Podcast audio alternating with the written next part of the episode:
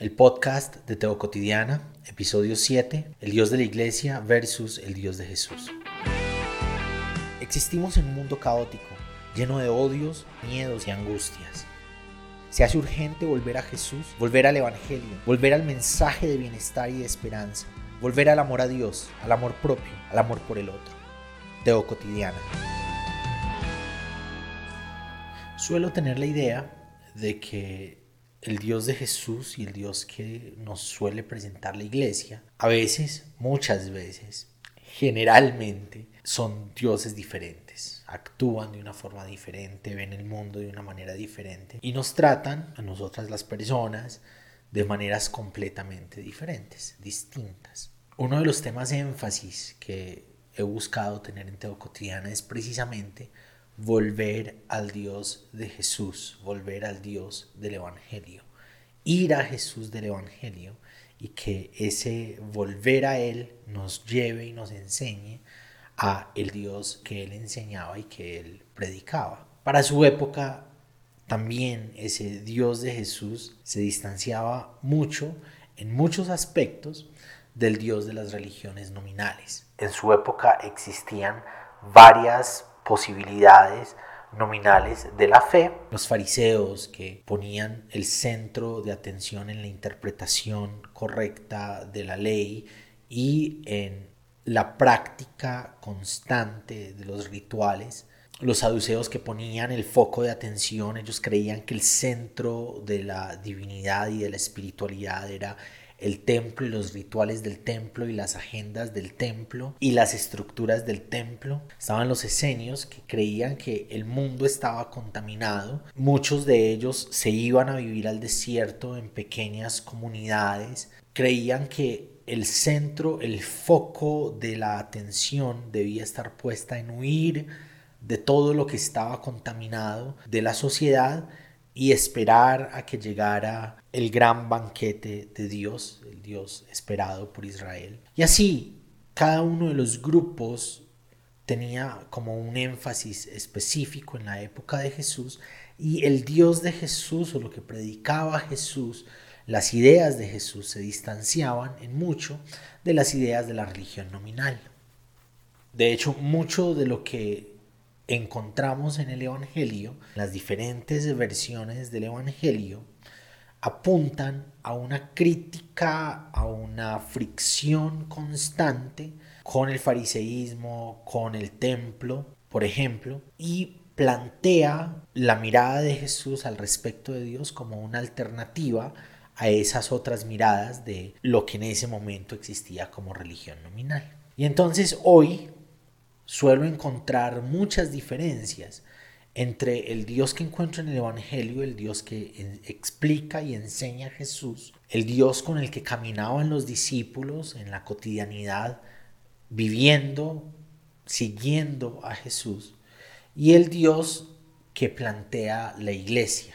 Una de las formas que he encontrado para mostrar esa distinción es una especie de juego mental, una especie de juego imaginario Imaginemos que estamos en la calle, en la salida con algunos amigos o amigas y de repente en algún momento, de pronto cruzando un semáforo, alguien aparece y nos dice, te dice, mira, yo voy a ser tu esposo, tu esposa.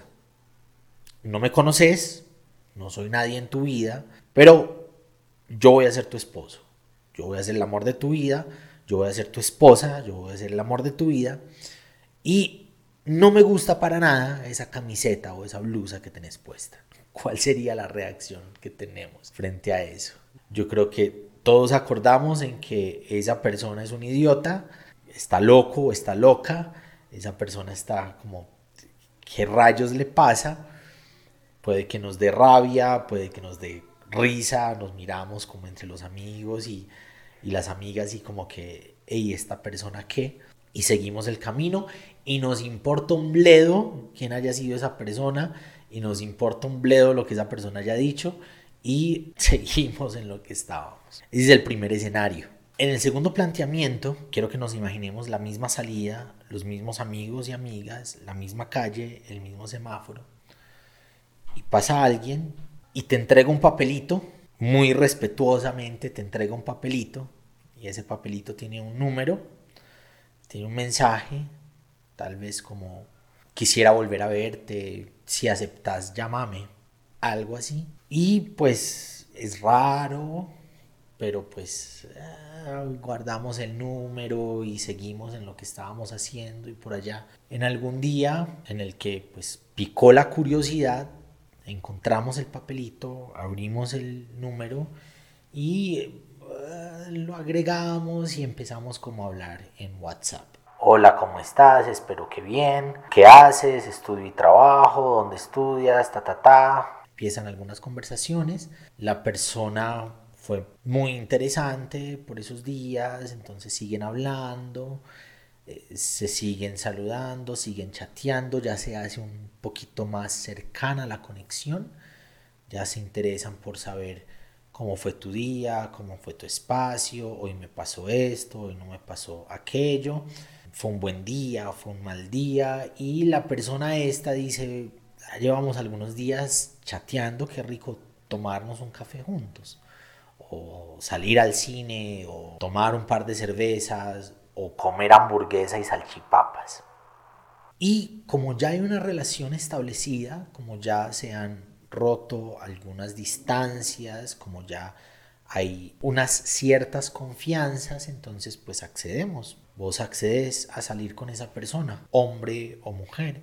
Y pues cuando se ven hay como química, como que eh, no me había fijado, pero la primera vez que había visto a esta persona no, no me generó gran cosa, pero ya que la veo bien, como que hay una química interesante, me parece atractiva la persona, yo le parezco atractiva, nos reímos mucho, compartimos mucho y estamos como en un mood interesante, hay química, hay conexión. Después de esa salida, pues la chateada post salida, qué rico haberte visto, qué rico conocerte, me pareció esto, me pareció aquello, ¿por qué no volvemos a salir? Yo quiero que estemos más tiempo juntos y se establece una relación de más salidas, de compartir juntos, de estar juntos, de salir juntos, de empezar a conocer a los amigos. Y en alguna de esas salidas, pues la química se hizo más fuerte y hay mucha más confianza y esa persona besa como los dioses. Yo sé que algunos van a apagar este video justo en este momento, por lo que acaba de decir, es una metáfora, no es literal no estoy diciendo que los dioses se besen. la suave.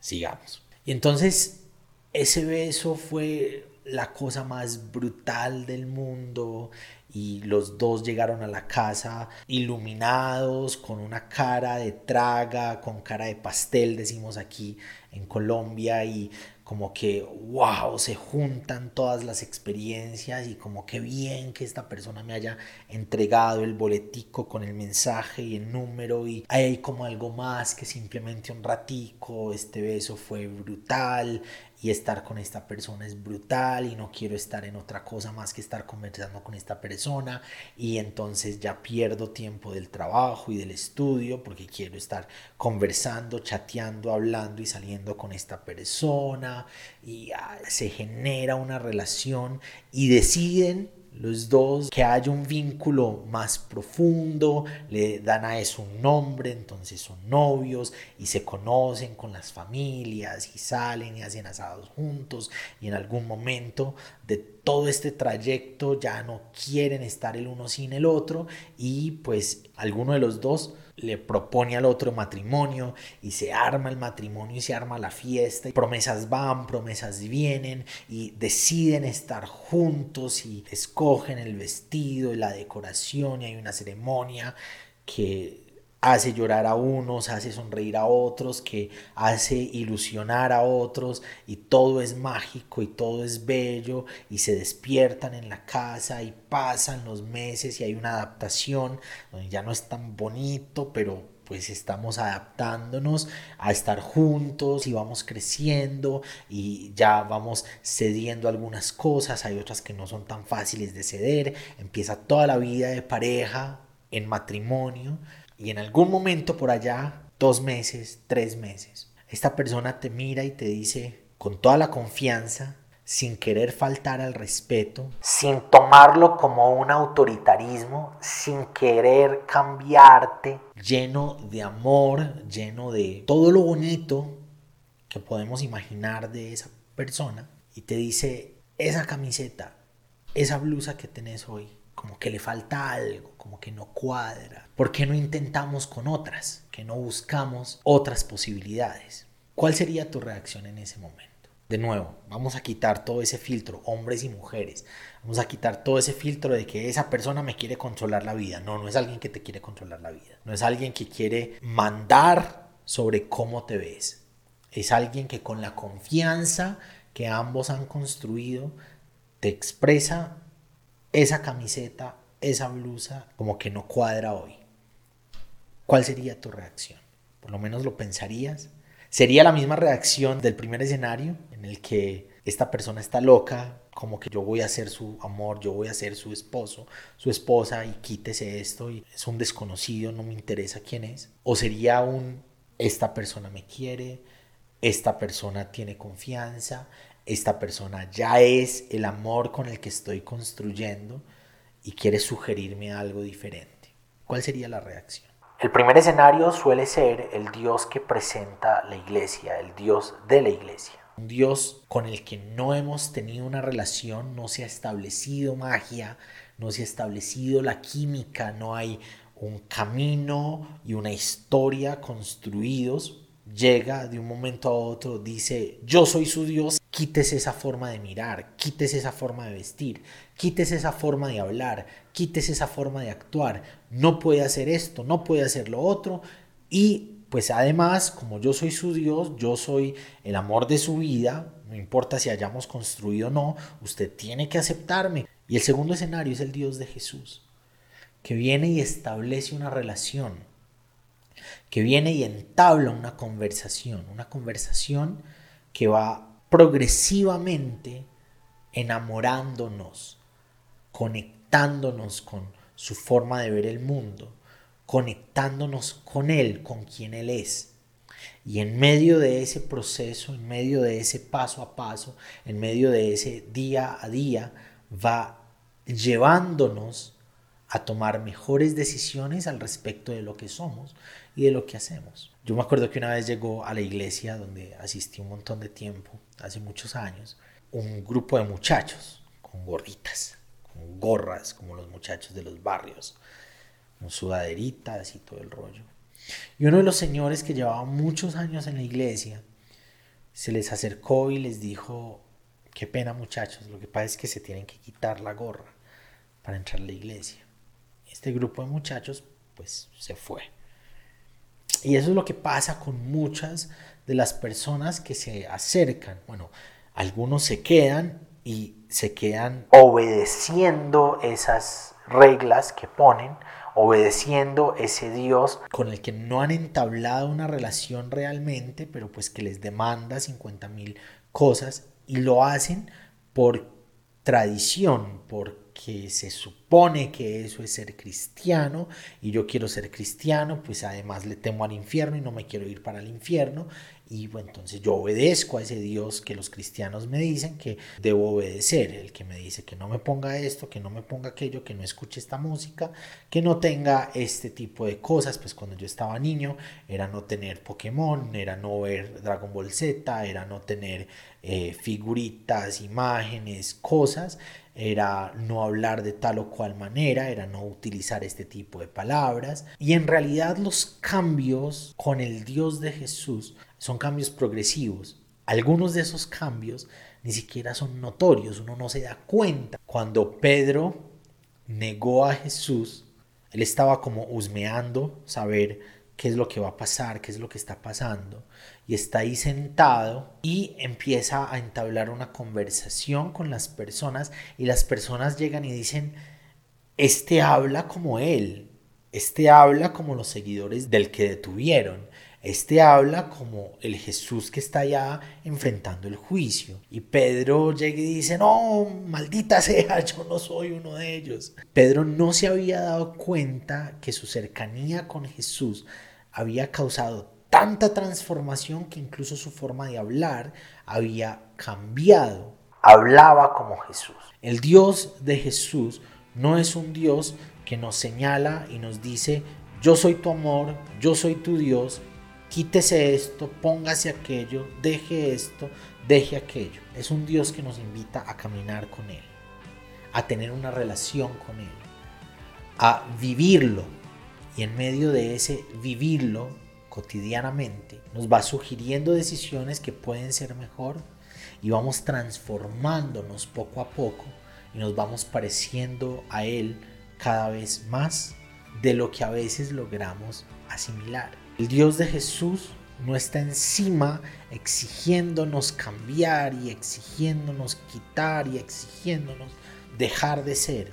Es un Dios que nos invita a caminar con Él y en medio de ese camino nos va transformando paso a paso. Gracias por acompañarnos hoy en el podcast de Teo Cotidiana. Te espero para que reflexionemos juntos en el nuevo episodio.